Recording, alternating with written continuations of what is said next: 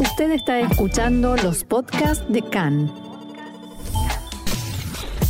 CAN, Radio Nacional de Israel. Estamos en línea con Mariano Mann, nuestro experto en ciencia y tecnología. Mariano, nuevamente te damos la bienvenida aquí a CAN en español. ¿Cómo estás? Hola, ¿qué tal? ¿Cómo están? Ahora mejor. Bien, y vamos a hablar sobre un tema que cada vez preocupa más y sobre el cual vamos, entiendo, a poner paños fríos, que es el tema de la viruela del mono. Cuando nosotros, todos creo, que cuando escuchamos que se empezó a hablar de la viruela del mono, dijimos, no, otra vez no. Y cuando vimos fotos COVID, también. Sí, otro COVID, otra vez vamos a tener que tener restricciones para viajar.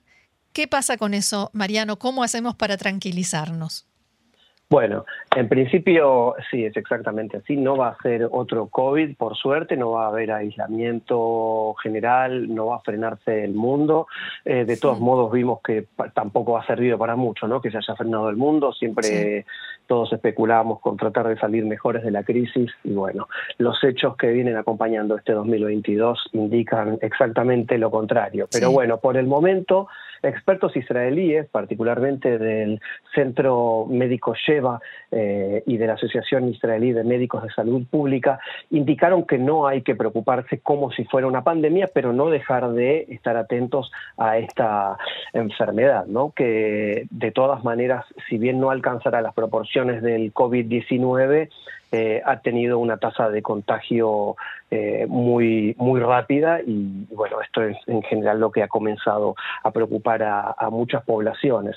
En la cuestión aquí de diferencia, eh, más allá de que se trata de una patología totalmente distinta, es que para que alguien se infecte con la, con la y, se, digamos, desarrolle la viruela del mono es necesario tener un contacto muy cercano, a diferente del COVID-19, donde ya estaba claro que la infección transmitida por aire no era infrecuente, es decir, en un ambiente uh -huh. podía estar eh, el, el, nuevo coronavirus. Específicamente, eh, ¿cómo se transmite entonces la viruela del mono?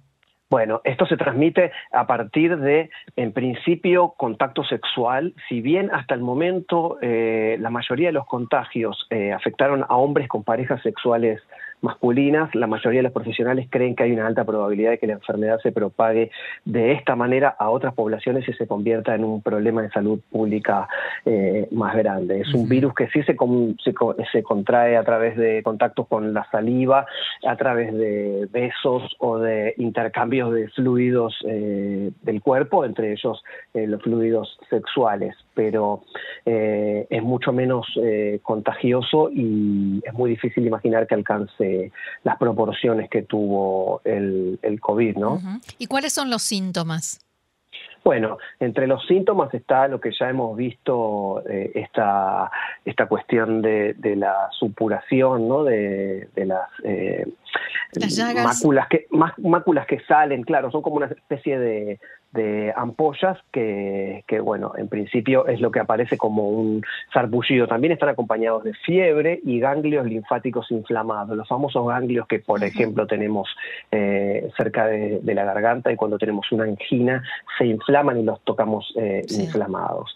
En general, estos síntomas eh, tienden a desaparecer en unas pocas semanas luego de que esto se manifiesta y en general sin tratamiento, pero algunas poblaciones más de riesgo, como aquellos que tienen un sistema inmunológico más débil o las mujeres embarazadas son propensos a, a casos más graves. De todos modos, eh, dicen los científicos que la viruela del mono pocas veces conduce a, a una hospitalización severa, tal como vimos sí en el, en el COVID, COVID claro. o la muerte, ¿no? Y las tasas que hemos visto al principio cuando nadie tenía vacunas mucho menos anticuerpos. Uh -huh, uh -huh.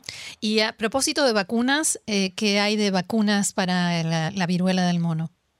Bueno, en principio lo que hay que poner a, a, la, a, la, del mono como un tipo de viruela nueva o viruela 2022, ¿no? Que eso podría decir que es como una viruela recargada, era una enfermedad que estaba prácticamente erradicada y que básicamente eh, atacaba a poblaciones en, en, África. Sin embargo, eh, hoy en día la vacuna de la viruela puede ser efectiva contra la, contra la viruela del mono eh, y mientras tanto se sigue investigando y se siguen desarrollando eh, posibles vacunas que sean específicas para esta patología.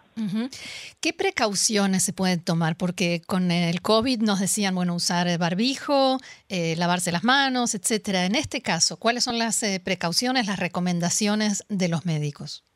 Bueno, en realidad la persona que tiene viruela del mono es más responsable que eh, aquel que en este caso no la tiene, como si era cuando compartíamos espacios públicos eh, y usábamos todos barbijos, los que tenían y los que no tenían, o los que tenían deberían estar aislados, pero bueno, hemos visto muchos casos de gente que no, pero todos nos cuidábamos entre todos porque eran las recomendaciones por la que la Organización Mundial de la Salud nos decía que se podía transmitir a través de de, un estornudo, de una tos, de hablar eh, o de, gritar o de cantar eh, a través de la salida de la saliva, las partículas del aire. En este caso no hay eh, mucho para hacer, tampoco hay que catalogar a la enfermedad como una enfermedad de transmisión sexual porque no se limita exactamente a esto. un contacto directo o íntimo puede llegar a, que se genere el contagio del virus, ¿no? Porque, bueno, nada, es, es mucho más que, que, lo que se considera una enfermedad de transmisión sexual, ¿no? Porque se, considerándola de esa manera, eh, se pueden perder oportunidades para prevenir justamente la transmisión que no sea a través del contacto sexual, ¿no? Es decir, tratar de no estar vinculándose con gente que esté enferma de, esta nueva viruela. Yo recuerdo eh, toda la campaña de años que se hizo para el HIV, para el tema del SIDA, con el tema del contacto sexual llevó muchos años eh, eh, educar a la gente. Y acá la pregunta es si va a haber que emprender algún tipo de campaña eh, por el estilo o en realidad los médicos están diciendo que esto, y a través de este diálogo con vos yo me doy cuenta que quizás la viruela del mono no es tan grave como la pintan.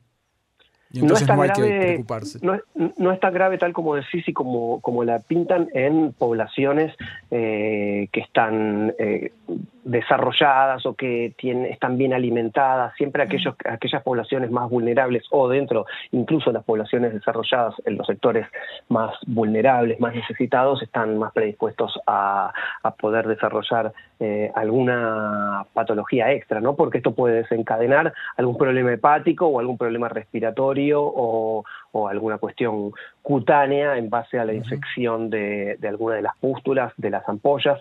Es decir, que eh, no es para menospreciar, pero a la vez sí es muchísimo menos eh, complicado que, que, la información cuando no se sabía nada del COVID. ¿no? la cuestión aquí, como dicen los especialistas, es que hay un gran problema de confianza eh, pública en el sistema de salud, ¿no? porque hay muchos muchos intereses y mucha gente, incluso en medios de comunicación, que difunden información errónea, ¿no? Y en ese sentido, como hemos visto con la pandemia y las vacunas, eh, incluso eh, varios estados en el mundo señalando a los países que tenían eh, la posibilidad de comprar las vacunas porque no permitían una distribución mayor, se politizan los problemas de, de salud, ¿no? Y hay grandes desafíos de, comunicación. Para colmo, como venimos de lo que podríamos decir una fatiga pandémica, todo esto es más sensible, ¿no? Porque después de dos años de inéditos en, la vida moderna, hemos quedado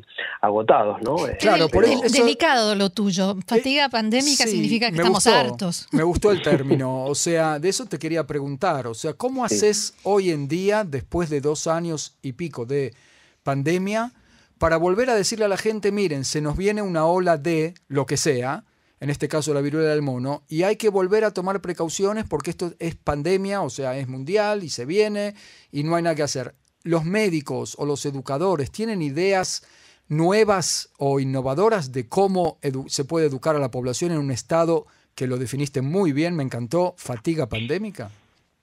Bueno, acá la clave es eh, de la política de salud pública es trabajar conjunto con comunidades en la promoción eh, justamente de la salud y la recopilación de datos epidemiológicos, ¿no? Yendo con la verdad, digamos, eh, no, no se puede resolver el, el, el, COVID o la viruela del mono o cualquier otra enfermedad endémica o que pueda con, con características de pandemia eh, a nivel federal. Eso no se puede resolver solamente en un país, en un estado, dentro de un país, sino que hay que involucrar a todos, a los municipios, y que para ello es conveniente que la gente reciba diagnósticos, incluso en lugares donde pasan el rato por placer y ocio y puedan compartir la información para identificar más casos y que todos estén presentes y confiados, ¿no? Es, uh -huh. En ese sentido, Israel sí podría volver a ser un modelo para otros países en el uso de herramientas innovadoras, como por ejemplo las redes sociales y aplicaciones, tal como hemos visto nosotros con respecto al COVID, para promover la salud eh, pública y también para esta recopilación de datos sobre esta enfermedad. Eh, los médicos deberían trabajar eh, con profesionales de la promoción de la salud, es decir, con comunicadores eh, y, periodistas científicos para poder transmitir los mensajes correctos de la manera correcta. Mariano, ¿hay algún otro detalle que quieras agregar sobre este tema?